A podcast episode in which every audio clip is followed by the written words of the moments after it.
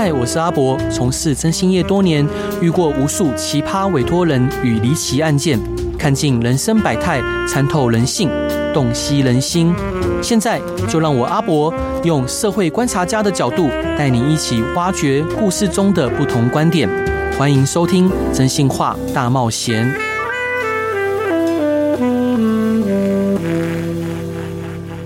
各位亲爱的听众朋友，大家好，欢迎回到飞碟电台，收听由我征信社阿仔主持的《真性化大冒险》。今天有幸邀请到一位时尚观察家，他是资深的时尚记者，不仅呢在媒体界有着深厚的经历，而且在国际时尚杂志担任过总编辑，以及呢在各大时尚展览中担任过评审与讲评人。他对于时尚产业以及文化有着独到的见解。他今天带来这本书啊，是艺术陪伴，副标题是。给孩子一点爱，让他们走更远，是由时报周刊出版的，来介绍如何透过多元艺术来陪伴孩子们成长，打开孩子的心，走出更宽阔的世界。让我们一起欢迎袁清先生，Hello，欢迎您。好，主持人阿博，你好，各位听众朋友，晚安，我是袁清，啊，很高兴今天可以在节目当中跟大家分享一下。其实这本书呢，嗯、是我大概。五本书里面的其中的一本哦，嗯，那很多周边熟识我的朋友，知道我过去的经历的人，都会觉得还蛮奇怪，想说，哎，袁军怎么会出一个这个艺术陪伴啊？对，因为他们知道我过去在报社、在联合报的经历。大部分是跟呃生活设计啊、lifestyle 跟奢侈品比较有关系。嗯、那跟这个艺术的陪伴好像是有一点距离。其实也也不是啦。你看现在就尤其是这么多年以来，在 fashion 里面，我们看到很多的艺术其实都已经注入在这个行业里面了。对，当然这些设计师们其实也蛮可怜的，也需要一些 艺术给他们这个刺激哦，让他们在这个创作上能够得到很多的一些个帮助。嗯，那我们也看。到了现在，事实上，不管是艺术也好，或者生活也好，其实到处我们都可以感受到艺术给我们在生活里面、在生命当中所带来的这个热情哦。对，更何况，那我经过了一段时间之后，这本书里面确实也看到了艺术更更大的一种力量，它是一种爱，让人找到自己的自我，然后找到快乐的来源，找到生命的一个一个一个一个想法哦。对。所以，对，所以我觉得在，在在很多的层面上来讲，对我来讲，这本书其实也是很好的一次的冒险啊。那我是一个记者，那写东西本来就是我的工作，对，那只是这个当中的项目不太一样啊。那我也许人生的上半场都给了奢侈品，那下半场我自己的时间比较多，嗯，当然我还是会关注我原来的 fashion 的这个行业，对，但是我也希望透过了艺术，对我来说也是一个新的疗愈，让我。我看到了世界的另外一个面向。那这本这本书应该对我来说是一个冒险，也是一个开始。是，那想请教老师，这本书跟孩子之间的关联是什么呢？好，其实这也是一个 机缘的巧合哦。那因为呃，他们是一个单位叫代用课程，嗯，那代用课程这个民间的单位呢，他们也是透过了呃募资的情况之下，那他们把他们的主题那定为艺术，那么他们想要帮助一些在台湾。一些偏乡的小朋友，对，那我们知道偏乡的小朋友，他们其实因为也许他们生长的环境里面，父母亲离开家乡去求工作，对，所以很多偏乡的小朋友，他们都是隔代教养，嗯，那祖父祖母跟他们隔了一代之后，所以在日常生活的教育上来讲，其实是会有一些个欠缺的哦，更何况这些偏乡的小孩子地区很远，嗯，所以在教育的资源上面哦，或者在师资上面，也许就不如都市里面。那么的呃资讯那么的丰富，对，所以相对加起来，他们偏偏又是一个最需要去关爱的小朋友，因为他们的原生家庭里面，因为隔隔代教养的关系哦，可能也会造成成长当中的一些个问题。对，那所以代用课程他们就看到了这个问题，所以他们就决定。不是用棉被，或是用压岁钱，或是用食物去帮助这些个偏乡的孩子，那、嗯、他们选择了艺术，用艺术这个主题，嗯，去这些偏乡教这些小朋友。是，所以说在这个过程当中，因为我是刚好机缘巧合，也是因为采访的关系认识了这个创办人之一，他叫陈欣婷啊。嗯、那 很可惜，他现在在英国念他的这个博士论文，所以没有办法来到现场。嗯，那也因为透过他。那在一次偶然的机会里面，他就跟我聊天说：“哎，那你是记者？那呃，我他们也很想希望这个单位课程的这个工作的项目能够让更多的人知道哦。对，我们有时候常看到电视上面有一些个募款的一些广告。对，那我相信他们当然没有钱去做这样的事情，可他们确实需要一些民间的这个资助，然后然后他们有这个钱才能够去执行这个事情。嗯，那他说：“哎，那。”可不可以呃帮他们一个忙？那我说什么事？他说，那可不可以把他们的故事写出来？嗯哼。那因为刚好我的人生规划里面，我现在自己做，所以我的时间上是比较弹性的。那我就说好，所以我就跟着他去了一些个乡下的小学，就是他们赞助的单位。对。然后看到这些小朋友，然后我是个记者嘛，嗯，所以我就透过这个采访报道的方式，对，从老师啊，从小朋友，或是呃。离开这些单位的一些教育单位的一些参与过这个事情的人，嗯，那从他们身上就一点一滴的，等于说就把单用课程在台湾帮助这些个偏乡小朋友的故事，一个一个的就把它还原回来了。是，然后还原回来之后，其实我们当初也没有想到会出这本书哦，但是因为 过程当中，呃，有很多事情其实是非常的。感动人的，也其实蛮感动我的。嗯，那我常常有时候回想起来，呃，就想到那一些小朋友我去采访的时候，呃，其实其实都都还蛮难过的啊、哦。嗯，那但总之，呃，我们最后就把这个。整个的故事就把它编成一本书。嗯，那有了这本书之后呢，那当然他们在未来的募款的这个路上哦，不管是企业也好，那可以透过这个书大概去了解一下耽用课程他们在做些什么事情。是，那也许对于募资上面会有相对的一些个帮助。嗯，那同样的，对我来讲也是我人生里面很好的一段记录哦。对，就让我。在这个过程当中，还是透过记者的采访，但是是还原了这些偏乡孩子们的一些个故事。是，老师呢，那边请教您，就是在呃访谈这些孩子跟老师的这过程中，有没有让您印象非常深刻的故事？您刚提到有很多令您感动或难过的故事。对，那因为你知道，呃，其实，在偏乡小孩里面，呃，他们除了这个隔代教养上面，在呃日常生活的教育上可能会有一些个呃欠缺之外，嗯。那你知道有一些小朋小朋友呃，其实他们算是呃先天的这个学习障碍的小孩子，也也也在那个学校里面。那我们知道学习障碍的小朋友啊、呃，如果没有特别的专家的话，其实你没有办法知道他是属于这个这个这个学习障碍的小朋友。没错。那学习障碍小朋友，其实我后来也因为这个过程，就访问了这个这方面的这个专家，嗯，我才知道说，哦，原来学习障碍的小朋友他有分不同的种类，有些是视觉的，有些是听觉的，有些是讲话的。对。那比如说是视觉的小朋友，那也许呃老师一样交代小朋友说，哎，你要把这个你的桌椅擦干净哦。那通常有视觉这方面的小朋友，他就会一直有一个区块擦不到啊，是哦，就他先天上的一些障碍。我只举这个例子，如果像这样的情况之后，在在一般的学校里面的话，不管是同学也好，或是老师也好，嗯，就会觉得这小孩很笨啊，为什么都不听话呢？这这么简单一件事情，为什么那个地方每次都擦不干净？对啊，他他也不知道啊，嗯。那因为这样，那是不是在教育体系上面没有得到一个正常的、正确的判定的时候，嗯，他就会变成学校里面霸凌的对象？是对，老师觉得你这个怎么不听话，永远都不听话。那同学也觉觉得说，你这个家伙怎么那么笨啊？那个地方为什么弄不到？嗯嗯嗯。所以呃，在这个过程当中，我们也发现很多很多这样的一些例子，那也都透过。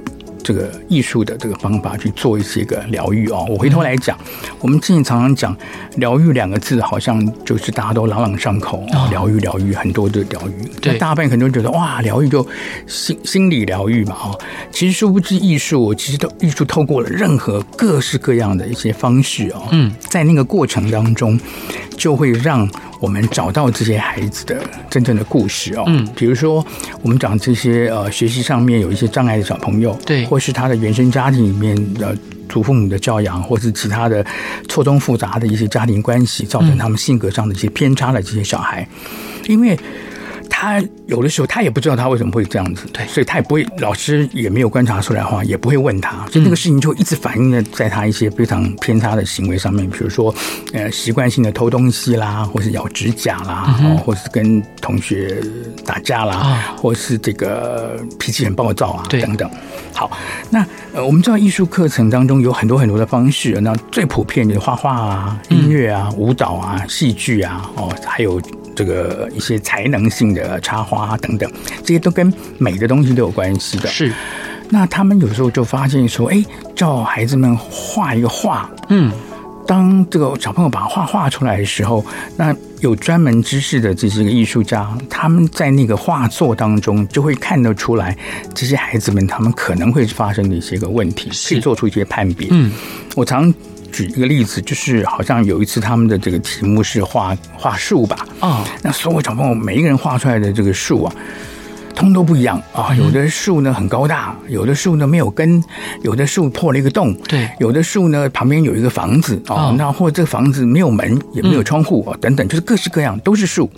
那这从这上面。那大概你就会知道他可能在原生原生家庭上面有一些什么样的缺憾，嗯，这是其一。就透过了这个艺术，这就是一个最基础的一个疗愈啊。透过这个东西，我们会知道他可能有些什么样的状态，然后从这边开始去跟小朋友。去谈去聊，嗯、那我们说这个书叫艺术陪伴嘛，哦、嗯，那陪伴这件事情也是非常重要的哦。那因为在用课程，他们 并不是遍地开花哦，他们在他们有限的能力之之之内，那么持续的关注一些呃偏向的学校，就长期的去去做这件事情，所以孩子们跟这些老师久了就会有一些感情，嗯，那再加上这个专业的判别之后。然后彼此之间有了一个信任度之后，孩子们就会说出他某些心理上的一些个事情，然后这个时候。那单用课程就可以把这样的案例透过更专业的人，或是我们的教育单位去做更有效的一些个帮助哦。那我记得其实中间有一个小朋友，嗯，那我我刚刚说过，艺术有很多种的形式哦。那有一部分也是那种才艺型的，比如说他们有一个课就教小朋友这个彩绘指甲，嗯，小朋友就画画，只是把你的画浓缩在一个指甲片上。为什么他会开这个课程呢？就是因为看到有些小朋友就常常会咬指甲，咬指甲。嗯，他想说，那我教你彩绘指甲。那当那个小朋友在那个指甲上面做出很漂亮的图案的时候，嗯、他就舍不得咬了。哎，对，对不对？那就这个上面某个程度上面，一方面他学会了这个彩绘指甲，嗯，一方面也因为这个东西间接的就阻止了他去咬指甲这个习惯。那 这也是在这个艺术课程当中的给他们很大的一些帮助。那我记得这个小朋友他后来。对于彩绘指甲，本来就是一个咬咬咬手指甲小朋友，他学会了这个彩绘指甲之后，我觉得他现在已经毕业了，然后而且他很有兴趣去考了这个国内的这个这个美容执执照哦，好棒！对，然后他就把这个事情当成他未来的一个人生的工作。嗯，那还没完，那这个故事的续集也是在我们课程里面，我觉得非常非常值得大家去持续关注的哦，就是这是一个。在小的时候得到了艺术的帮助的孩子，他成长过程得到了疗愈，长大之后有了自己的方向，有一份工作。嗯，那带王课程还会再花钱请这个孩子回来做分享、做义工啊，做义工。比如说，呃，我记得这个小朋友他他有这个执照之后，带王课程找他说：“哎，那那阿丁，那那你回来，我给你一个工作，你可不可以？”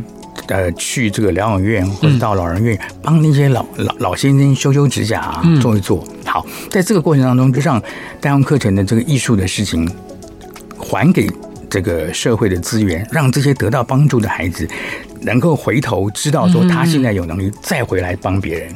那这个力量是联动的，不是说我把你教会了就再见。嗯，因为把你教会了，你自己有自主能力的时候。你有能力去帮人家的时候，那个力量是很大的。嗯，你会更知道你自己的价值在哪里。对对，所以这个孩子的例子上面也看到了带用课程，他们在这个环环节上面也做后续的事情。那我相信很多的一些呃募款的一些单位，他们都有善心，都很好。嗯，可是在这个层帮助的层面上来讲，我觉得带用课程是非常深入而且有计划的，能够有这样的一个。疗疗愈的这个能力哦。嗯，到最后这些个孩子其实不但找到他人生的方向，在对社会来说也是一个很稳定的力量。是等于把这个孩子救回来，他不会有任何行为的偏差。嗯，那一个、两个、三个、四个这些问题的孩子得到了帮助了之后，那社会环境上面的气氛。就是会比较和谐的，是，所以这也是艺术在在代用课程里面，让这些小朋友能够找到自己。在这个星球上的定位，知道我是谁，嗯，我能干什么，然后回头还能够帮别人，对，他就会一代一代的滚下去，然后让这个力量，让这个爱，让这个艺术能够做更多的一些个扩散。是，感谢袁老师这一节的分享，然后还是要再次跟各位推荐这本新书，是《艺术陪伴》，副标题是给孩子一点爱，让他们走更远。然后书中呢有非常丰富的图文，然后袁老师用他呃常年呃在记者生涯锻炼出来的呃。笔触好，写下一一篇又一篇动人的诗篇哦，是由时报周刊出版的。我们先来进段广告，回来再继续聊吧。Hello，各位亲爱的听众朋友，大家晚上好，欢迎回到飞碟电台，收听由我真心社阿仔主持的《真心话大冒险》。今天邀请到的来宾是热爱艺术的启发教育家袁青先生。Hello，欢迎您。哎，hey, 大家好。哎，艺术家。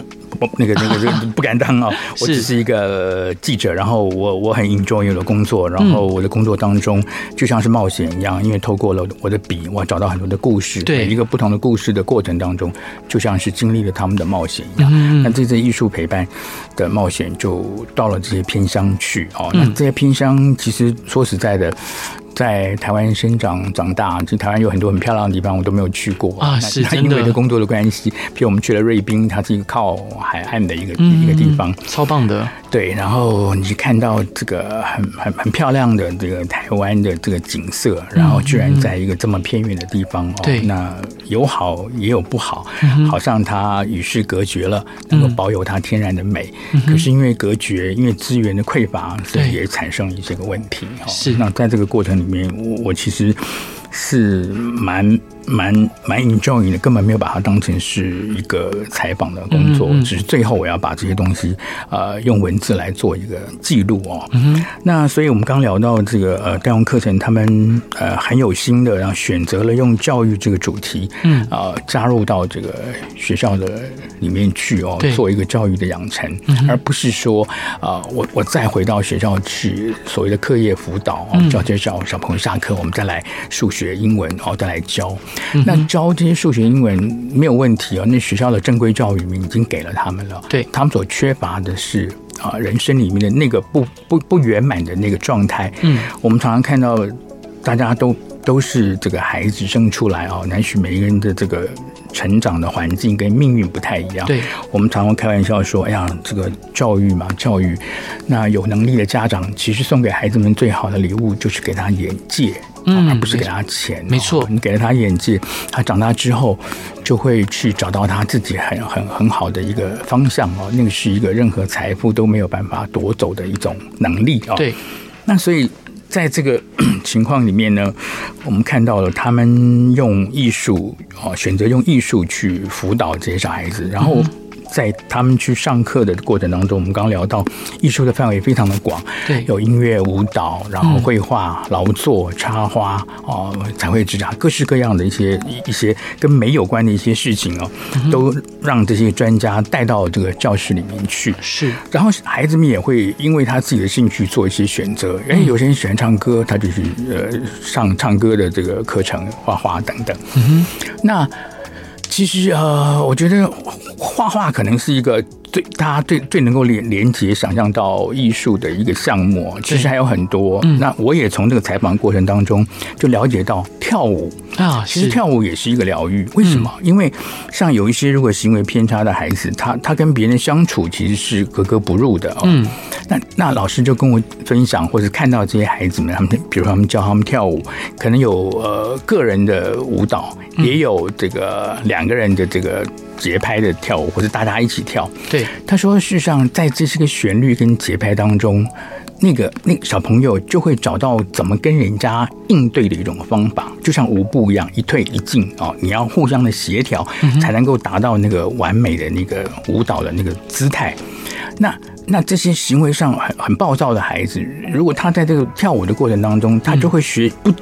不自觉的，因为跳舞嘛，很开心嘛，就会学习着怎么跟别人去应对啊、哦，是，然后融入大家的环境里面去。嗯、虽然很短暂，下课了，搞他就忘记了。可是，一次、两次、三次，他他他他在 enjoying 这个舞蹈的这个舞步的时候，嗯，不知不觉的就让。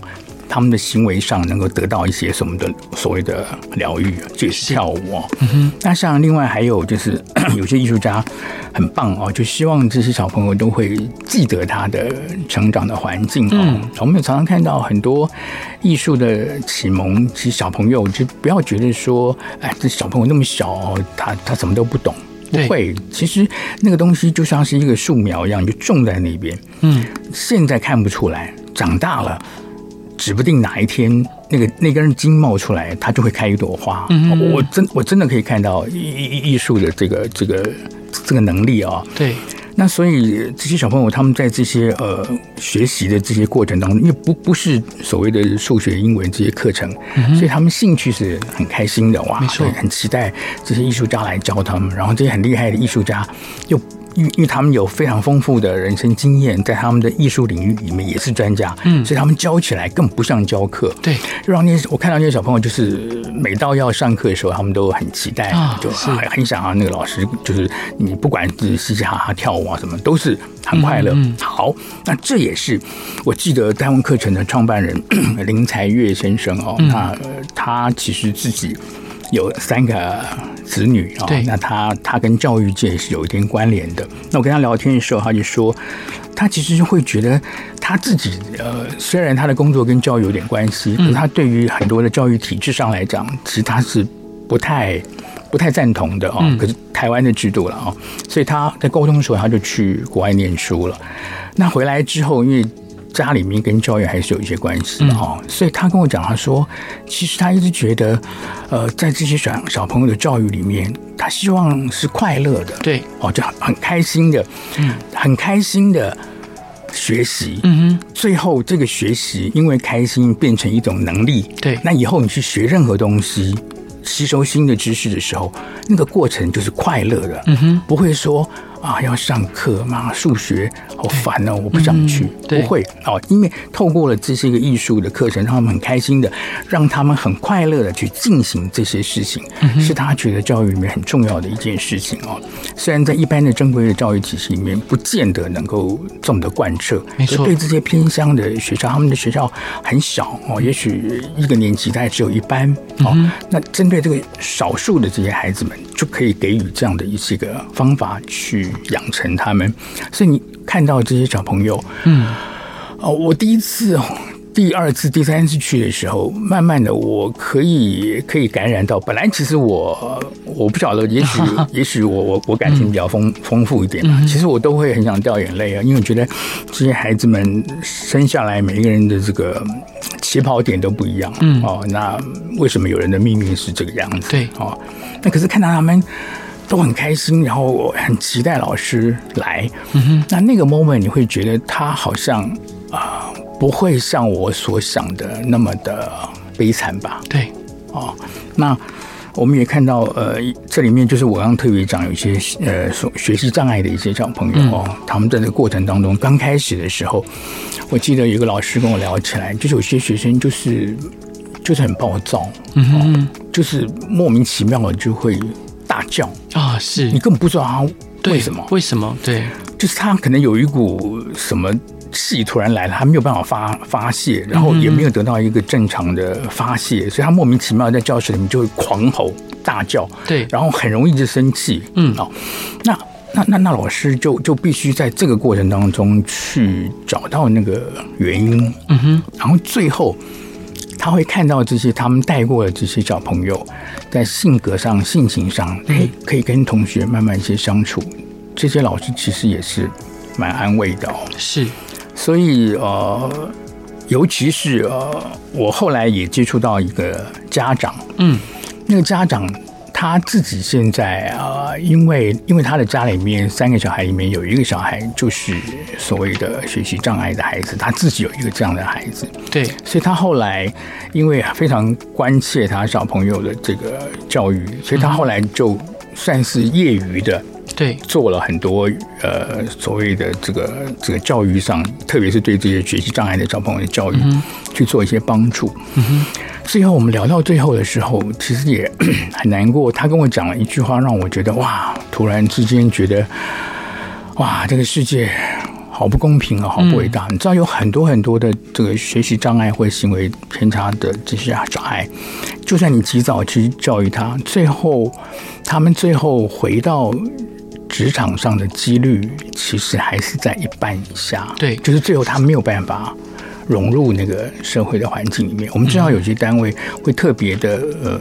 宽宽宽容一点，这些这些小朋友他们做事的方法，比如他行动比较迟缓啊，记忆力比较差啊等等。对，可是最后这些孩子呃，在外面不能够适应的时候，还是会回到家里面。嗯，所以家长跟我讲说，他说他其实他参与了这么多的这个治疗的这个教育，嗯，他说最后就是无止境的爱。嗯哼。唯一的药就是这个。是，你换句话说，这是一个家里面有这些行为偏差孩子的家长们，其实最担心的是，他们走了之后，他不放心这个孩子，社会没有办法接纳他。对，他不是他亲人，不会有人去。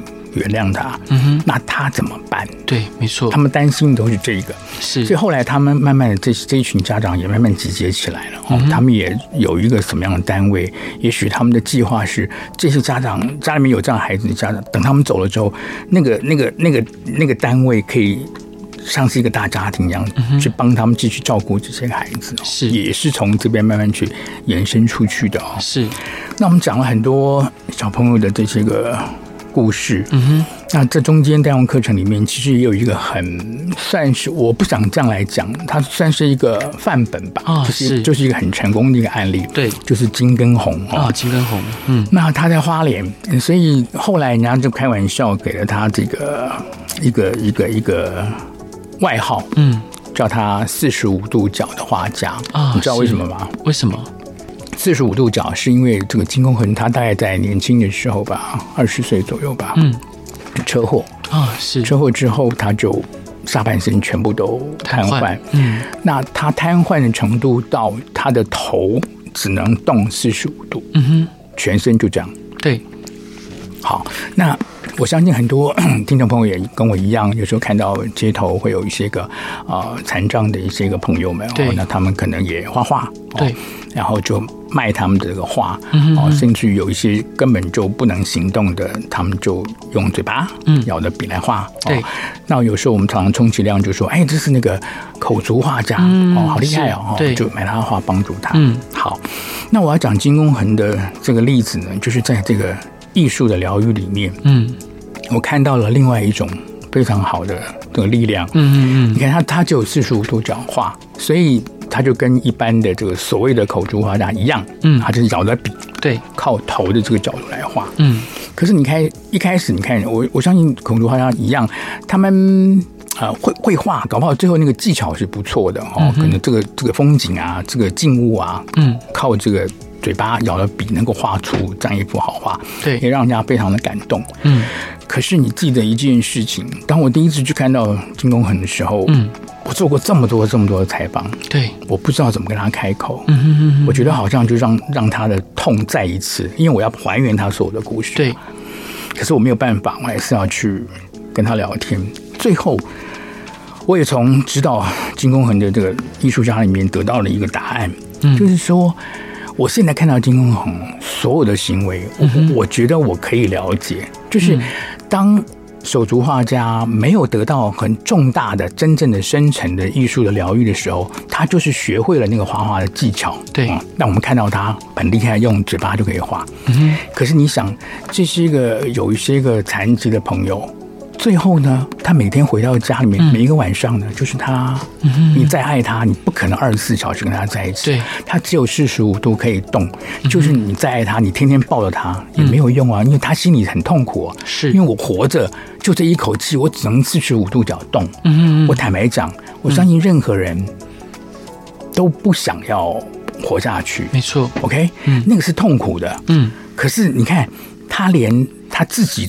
做这件事情了断都没有能力哦。对，可是他的命运，他一辈子就要天天躺在那边这样活下去，只有四十五度，嗯哼哼哼哼，那是很痛苦的，每一个夜晚。嗯，可是我发现 这些去教他的这个艺术家，会跟金公宏聊很多的事情。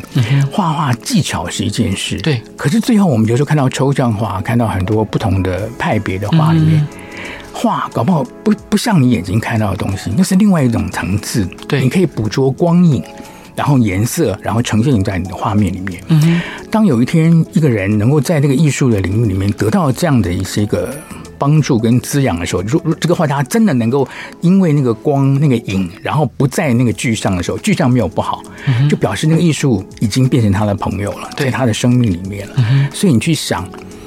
金公宏得到了这些个很棒的这些艺术的启发的时候，他除了可以画很好的画去帮助他自己的生计之外，重要的是，我觉得他会活下去。他会活下去。他躺在那边，有艺术会跟他讲话，是他不会再寂寞了。嗯哦，所以那个是我在这个艺术的所谓的疗愈里面看到很很棒的一种能量。然后在这个大人身上发生了，就更何况那么小的小朋友，他如果从那么小就能够得到这些个养分的时候，指不定他会有更多的一些个发展。是，所以四十五度角的这个金公红，现在嗯，他也除了去卖他的画，然后得到生活上很大的帮助之外，对，他甚至都愿意。用他自己做例子，去很多地方演讲，去学校，把他自己的故事经历呃分享给别人，去鼓励那些个人。是，这就是我觉得他真的已经有了那个艺术的力量，所以他会去做这件事情。是哦，不是演戏的。对，所以每次我我想到这个啦，我就会觉得哇，艺术。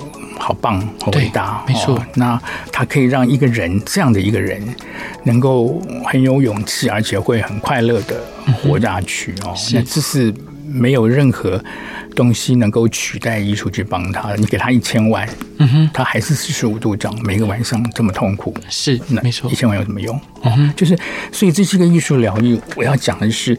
老师们在过程当中，不是只是教他技巧哦，给他很多艺术，不管是艺术的流派、历史，给人生的一些影响。当这些一点一滴贯彻到他的生命里面的时候，你就会觉得啊。呃这个这个活着啊，是一个很快乐的事情，因为艺术无时无刻就是你的朋友啊。是哦，所以金公恒的这个例子里面，我看到了是这个。甚至有一次，他还开玩笑跟我讲啊，呃，我虽然不是不是跟他那么熟，可是张文课前，那个陈新明他们跟他很熟。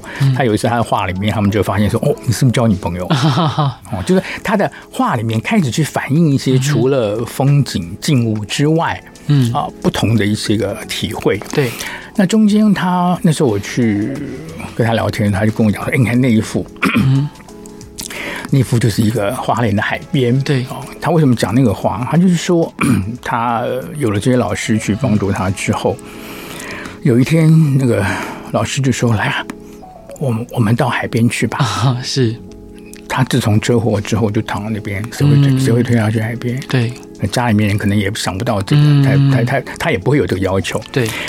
老师带他回到海边的时候，让他坐在躺在海边，再去想，再再去想一下他年轻时候的这个世界、这个环境。嗯嗯。当他再去画那个海边的时候，天空也许就不是灰蒙蒙的那个颜色。那好，这也是金公宏里面我看到非常让我非常感动是艺术的力量。对，谢谢圆圆老师。那我们先进一段广告，回来再继续跟各位聊。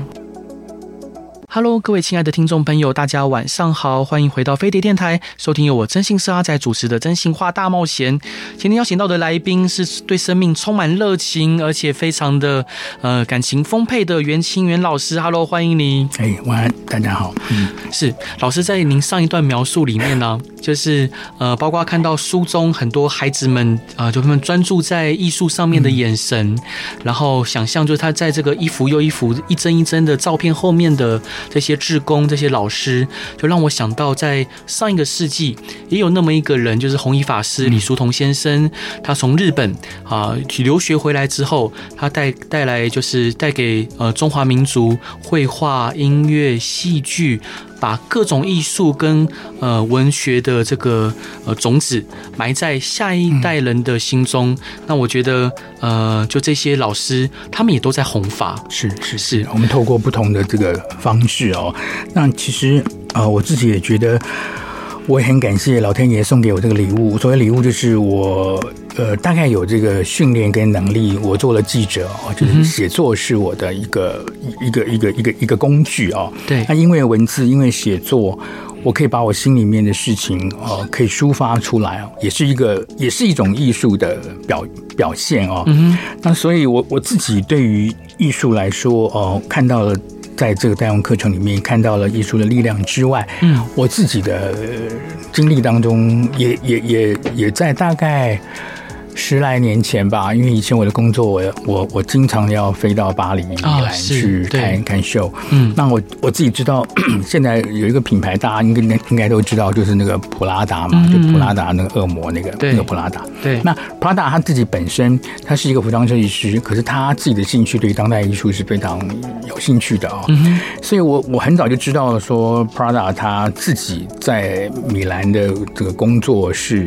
有之外，它有一个艺术基金会。嗯，那因为我去过太多次米兰了，米兰也没什么好逛的，就是那个精品街集合在一起啊。其实，其实米兰是一个工业城啊，一点也不漂亮。然后，然后我就说，哎，那我想去参观一下。他们就说，好，你就自己去啊。嗯，然后我就自己坐计程车去，就也都意大利文，我也看不懂。好，那我就发现，呃，Prada 它其实我们后来去看秀的时候，你就发现 Prada 的秀场其实非常有趣的哦。你知道，意大利人是很很很骄傲的，他觉得他衣服做的非常棒。对，所以不管你从哪一国飞来，你就到我的 showroom 去看 哦，根本不会有做什么其他的这个布置。嗯，法国人不是，法国人就把那个秀场弄得很漂亮，因为他那个天性嘛。嗯哼。所以呃，每一次去，其实那个、呃、他们公呃，就是他们的办公室的那个那个秀场，其实都很单调，就是这个 T 台，然后你走完十分钟不到就就就再见了。对。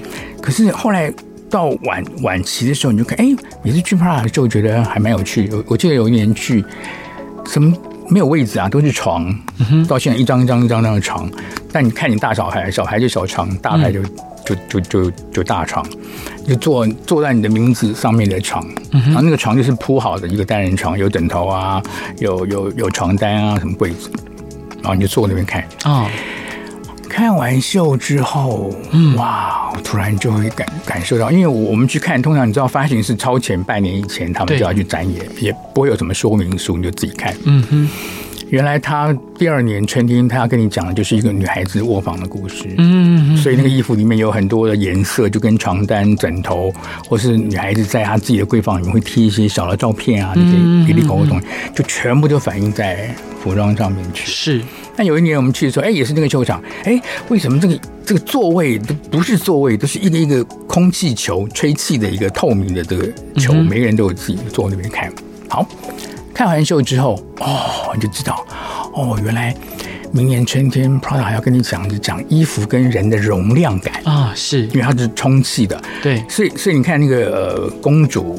高腰线，公主袖就是抛的嘛，就、嗯、是把衣服要要放大这个比例，不要跟你的身体贴在一起，嗯、那就是讲衣服的一种容量。嗯，我们常讲蛋形啊、蛹形啊，就是一一种不是孕妇装，那是一种漂亮的这个形状，把你的肢体都挡起来。嗯，那他就让你坐在那样子的充气的椅子上去感受这件事情。嗯，这什么？这就是艺术啊！对，因为 Prada 他对当代艺术很有兴趣，所以他常常就会找一些年轻的新生代的一些艺术家说。哎，你帮我做一下秀场的布置。嗯哼，OK，好，那这这个地方就让我觉得我对他的 fashion 有了更清楚的了解。对，什么？既艺术在帮他讲话，嗯，他都没有讲任何话，可他把这件事情融合在里面去。